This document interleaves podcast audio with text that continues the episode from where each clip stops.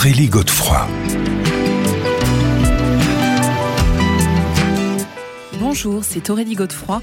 On se retrouve pour Mieux vivre l'instant, votre émission hebdomadaire sur RZN Radio.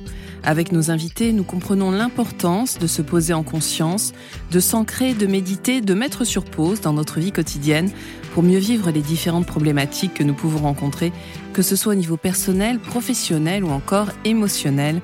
Et j'ai l'immense bonheur d'accueillir aujourd'hui Réja Nero. Mieux vivre l'instant Aurélie Godefroy. Mieux vivre l'instant sur RZN Radio avec donc aujourd'hui Réja Nero. Bonjour. Bonjour. Alors Réja Nero, vous êtes journaliste pour le magazine Inexploré, réalisatrice pour l'INRES et vous venez de publier ce très beau livre La vie avant la vie, une vision spirituelle de la naissance. C'est aux éditions Le Lotus et l'éléphant. Alors euh, c'est passionnant. Pourquoi est-ce que vous avez décidé d'écrire sur ce thème qui est encore très très peu exploré. Hein. Alors l'idée de ce livre, elle est née de deux choses. D'abord mon parcours personnel de maman, puisque pour la petite histoire, euh, quand j'ai voulu devenir maman, euh, ça a pris un peu plus de temps que ce que j'imaginais. Euh, et quand au bout de sept ans, j'ai fini par aller voir des médecins, des spécialistes de la fertilité, après un certain nombre de tests, on m'a dit que je n'aurais jamais d'enfant. que si je voulais un enfant, il fallait que j'adopte. Et comme la vie, c'est faire de, belles rencontres, à peu près dans le même temps, j'ai rencontré un médecin ayurvédique. À l'époque, j'étais grand reporter en Inde, euh, donc c'était mon terrain, mais je connaissais peu l'ayurveda. Donc on a eu ce contact, un peu d'abord de, journaliste à, à, choses explorées. Et puis euh, j'ai testé, et puis j'ai expérimenté une quinzaine de jours, et six mois plus tard, j'étais enceinte naturellement. Donc ça a été la première vraiment euh, prise de conscience pour moi que peut-être notre vision de l'être en, Occident est limitée et que, y compris sur les questions de naissance, se jouaient des processus qui étaient au-delà du biologique, au-delà du mécanique. Donc ça a été ma première impulsion pour explorer, là, en tant que journaliste, la question de la maternité. Il y a eu un premier livre qui est plutôt un récit initiatique autour de la naissance de mon fils. Et une fois ça posé, travaillant à côté, notamment avec l'INRES, sur les questions de conscience, sur les questions de monde invisible, où il y a beaucoup de choses qui commencent à émerger sur la vie après la vie, euh, à un moment, je me suis dit, mais pourquoi pas investiguer la vie avant la vie, c'est-à-dire si flux de conscience il y a, si quelque chose reste après la mort, il y a forcément euh, un, mécanisme similaire euh, dans la naissance. Euh, assez joliment, les orientaux n'opposent pas la vie et la mort, mais mm. opposent la naissance et la mort, parce que pour eux, c'est pas le cycle du corps, c'est le cycle de l'âme. Alors, quand vous dites, pardon, la vie avant la vie, on remonte jusqu'à quand en fait? Alors, c'est difficile, mais dans le livre, l'idée c'était de de partir des expériences d'enfants qui témoignent de vie antérieure. Mhm. Donc, qu'est-ce que c'est que cette mémoire? Euh, Alors, et il y a des cas absolument surprenants. Donc, il y a, ces constats-là. Des enfants arrivent peut-être chargés d'une information, chargés d'une mémoire qui n'a rien à voir avec, euh, avec leur vécu actuel et leur lignée actuelle. Donc, c'est un fait, une première ouverture sur un possible que des vies avant existe et que des enfants arrivent chargés de ces informations-là. Et après, c'est tout le déroulé, c'est-à-dire qu'on peut euh, recueillir des parents, des témoignages de parents sur un premier contact avec une âme, avec un ressenti assez fort d'une présence avant même la conception. Alors comment vous définissez-vous le terme âme? Pour moi, c'est une, forme de conscience. Euh, j'ai de plus en plus de mal à le voir comme un concept très individué. Euh, euh, une âme égale une âme qui se baladerait de corps en corps, de vie en vie. Euh, je préfère le, principe plus, plus, plus large de, conscience et de flux de conscience. C'est-à-dire qu'il y aurait peut-être un mouvement comme ça, informationnel, je ne sais pas très bien, spirituel, qui, qui, qui, qui petit à petit intégrerait la matière, s'en éloignerait. ma première porte d'entrée, comme je l'ai dit sur ce sujet, ça a été l'Ayurveda. Et eux parlent d'énergie, c'est-à-dire d'une énergie qui, qui se comment dire ça? Oui, qui se densifierait pour venir euh, euh, pour venir être au monde et qui sortirait de cette densification pour repartir sur des plans plus, euh, plus éthériques, plus, mmh. plus volatiles.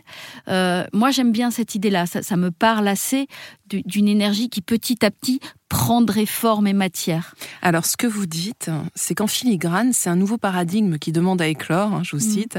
L'histoire d'une gestation ne serait plus seulement celle d'une mère qui porte et d'un père qui soutient, mais celle du lien qui les relie dès le départ à une conscience qui joue à prendre forme dans cette dimension. Donc finalement, la boucle est bouclée, on rejoint ce que vous dites. Euh. Oui, et puis c'est, euh, j'aime beaucoup cette idée de relation parce qu'en en creusant avec cette ce, vraiment ce, ce, ce, phénomène qui a été pour moi l'arrivée de mon fils. Et, ce que disait aussi le médecin indien, assez vite, il m'a dit, euh, alors que j'avais vraiment pas envie d'être aidée sur euh, cette question d'infécondité, il m'a dit, mais si tu veux un enfant, fais-lui une place. Aujourd'hui, maintenant, avant même d'être maman dans ta vie. Et j'étais grand reporter, je travaillais pour l'ONU, et il avait raison. Il n'y avait pas de place dans ma vie. Il y avait une volonté, mais il n'y avait pas de place. Donc c'est aussi peut-être prendre le temps, et on en revient à accueillir l'instant aussi. Exactement, prendre le temps, se poser et rentrer en relation avec ce qui est là. Alors on, se retrouve dans quelques minutes, Réjanero, pour voir justement concrètement comment ça peut se passer.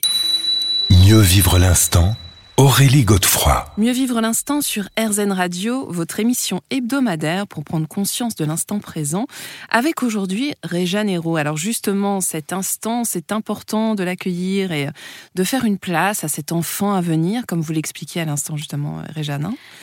Oui, ce qui était intéressant dans, dans, ce processus, quand on veut accueillir la vie, c'est vraiment de se poser dans l'instant et d'être à l'écoute à l'écoute de soi, de son corps, de son ressenti, de son envie véritable de devenir parent. Et ça, ça demande à être posé. Euh, parce que c'est parfois beaucoup plus complexe que ce qu'on ose s'avouer, et aussi peut-être être à l'écoute euh, des signes, des ressentis pour soi, pour son conjoint, de, de cet appel de l'âme ou de cet appel des âmes à se mettre en connexion euh, pour plus tard créer une famille. Et il y a sur les parcours de parents, quand on les écoute, comme ça, des, petites pierres d'un ressenti, d'une lumière, d'une sensation, euh, d'un signe. et c'est peut-être ça, dans cette relation à ce qui est là, que va se nouer, avant même que l'enfant soit là, euh, notre futur rôle de parent, notre future capacité à, le devenir ou à l'accueillir totalement. Alors revenons au début de votre livre. Vous commencez en posant cette question, nos enfants pourraient-ils arriver porteurs de mémoire? Donc là, clairement, on va vers la réincarnation. Tout à fait. Alors expliquez-nous, juste pour qu'on comprenne bien, quel serait le mécanisme? On peut parler du mécanisme. Moi, j'aime beaucoup les histoires. Donc, il y a énormément de cas aujourd'hui, y compris vérifiés par des, scientifiques, euh, des psychologues qui travaillent sur cette question, d'enfants qui reviennent avec des mémoires. Donc, euh, le premier, le première ouverture, c'est de, constater euh, qu'il y a des enfants qui témoignent très tôt de vie alors, est-ce qu'elles leur appartiennent en propre ou est-ce qu'elles l'ont glané dans le grand flux de conscience du monde? C'est encore difficile à dire. Euh, mais le processus, ce serait peut-être que dans le flux de conscience que nous sommes tous, à un moment, quand la densification euh, de l'énergie euh, est attirée vers, euh, vers la Terre, vers une nouvelle incarnation, vers un nouveau couple de parents potentiels, elle, elle, elle, chope au passage, ou elle est, elle est, elle est poussée, diraient les bouddhistes, par, par les forces du karma, c'est-à-dire le poids des vies antérieures, le poids de tout ce qui s'est passé, et, la force du karma pousserait le flux de conscience, chargé des informations des vies passées, des émotions accueillies, des, sujets non traité, cela pousserait euh, le flux de conscience vers une nouvelle incarnation. Hmm. Et d'ailleurs, c'est finalement ce que montrent aussi différents travaux scientifiques hein, que vous avez euh, euh, recoupés dans ce livre, à la fois ceux du professeur Stevenson, mais aussi ceux d'un autre scientifique éminent, James Tucker. Et on en parle de plus en plus, lui. Hein. Oui, en, fait, ils sont liés. C'est vraiment euh, Tucker est, le fils de Stevenson d'une certaine manière. C'est vraiment cette lignée de scientifiques américains, euh, docteurs en psychologie, qui s'attachent euh, cas après cas d'enfants porteurs de mémoire qui, qui, semblent ne pas leur appartenir, à vérifier les informations transmises par les enfants et à les répertorier. Et aujourd'hui, je crois qu'il y a plus de 2500 cas mmh. homologués comme mémoire potentielle de vie antérieure, où rien n'explique euh, le fait que cet enfant puisse, porteur de cette information, vérifier, mais auquel il n'aurait jamais Mm. eu accès s'il n'avait pas une ouverture sur un flux de conscience qui n'est pas son individu propre. Alors, ce qui est intéressant et ce qui interpelle, c'est qu'ils utilisent le même vocabulaire et apparemment, ils seraient dans le même état de sérénité, de détente. Euh, vous rapportez ces propos, euh, ils en témoignent, donc ces enfants, hein, jusqu'à l'âge de 5 ou 6 ans, puis leur mémoire s'estompe au profit de la vie actuelle. Dans la majorité des récits, les morts qu'ils décrivent ont été prématurées, c'est-à-dire que la personne est décédée jeune ou à cause d'un accident, d'un meurtre, d'un suicide. Les enfants en font d'ailleurs souvent des cauchemars.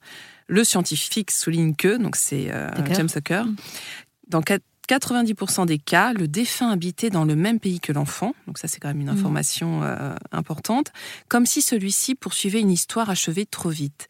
À noter également que ces enfants ne souffrent pas particulièrement de problèmes dissociatifs.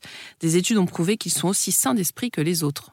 Ça aussi oui, c'est un point important, Ouais, effectivement. On se retrouve dans quelques instants, Réja Nero.